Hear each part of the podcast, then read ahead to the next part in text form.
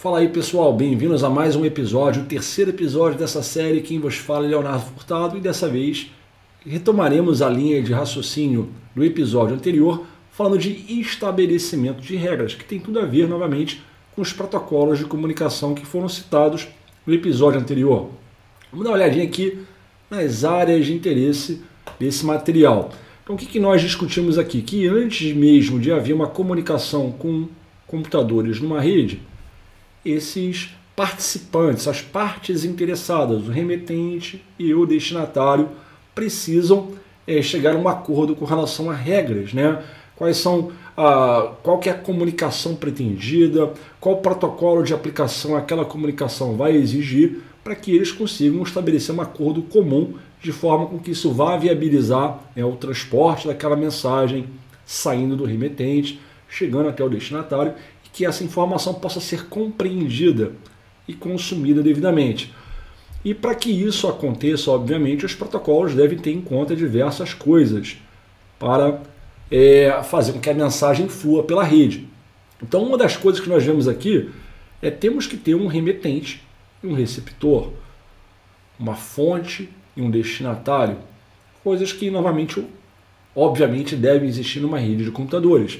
Você no seu computador se comunicando com um outro computador, um outro dispositivo pela internet ou pela sua rede local, a impressora, uma câmera, enfim, diversas possibilidades aqui. Então, nada acontece em termos de comunicação numa rede sem que haja, no primeiro momento, a identificação das partes envolvidas naquela comunicação.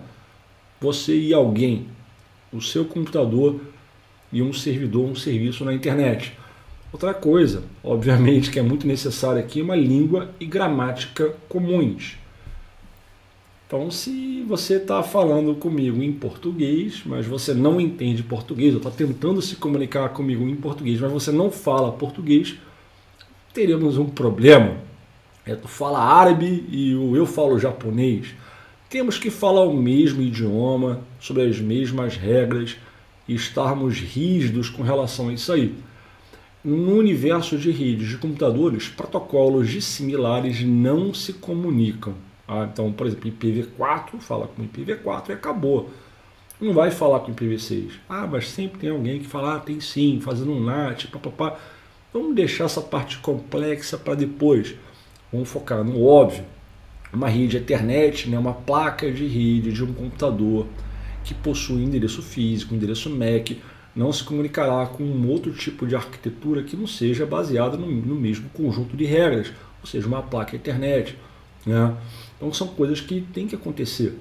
A, a velocidade, o ritmo da transmissão, embora isso é uma coisa que dá para realmente flexibilizarmos bastante, porque você não é obrigado a se comunicar numa mesma taxa que o seu destinatário, vocês podem estar com taxas totalmente diferentes. Então, mas é no geral, a parte de controle de fluxo, principalmente. Então, assim, há um acordo com relação a isso. E requisitos de confirmação ou recebimento, recepção da mensagem. Sim, é muito necessário. Alguns protocolos, melhor, algumas aplicações que você consome no seu dia a dia invocam protocolos de aplicação que, por sua vez, na hora de requisitarem serviços de transporte da sua pilha de protocolos local, pode, não, eu preciso com que esse serviço embarque uma garantia de entrega, ou seja, a pilha de protocolos ela tem que assegurar que a mensagem chegará até o destinatário. Ocorrendo problemas no meio do caminho, que aquela mensagem seja retransmitida até um certo limite. Obviamente, ele não vai tentar retransmitir para sempre.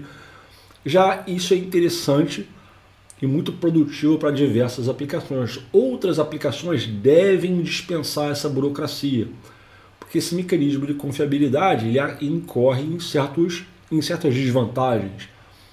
Latência um pouco maior, que pode ser prejudicial para determinadas aplicações que têm um aspecto mais dinâmico, mais interativo, por exemplo, vídeo, voz. Então, esse cara, vamos desprezar essa burocracia, cara. É a mensagem pequenininha, manda se chegar, chegou, se não chegar, não tem problema. A própria aplicação retransmite, se for o caso, se isso for implementado. É o caso do DNS, inclusive. Não convém você pegar o DNS que eu citei é, episódio anterior e fazê-lo funcionar por TCP. Ah, embora, novamente, isso está acontecendo. Ah, mas vamos falar do DNS original, tá? É, coisas dessa natureza. Então tem que ter, obviamente, alguma coisa nesse sentido de confiabilidade, enfim, de confirmação de recebimento ou não. São algumas coisas muito básicas que aqui está bem generalizado, tá? ou bem generalista. Precisamos, obviamente, entrar em cada um desses pontos com mais propriedade e destravarmos ali o tanto das coisas que acontecem numa comunicação em rede. Mas por hora, apenas para você já ir compreendendo alguma coisa. Falamos de né, fundamentos da parte de comunicação, dos protocolos de comunicação e aqui do estabelecimento de regras.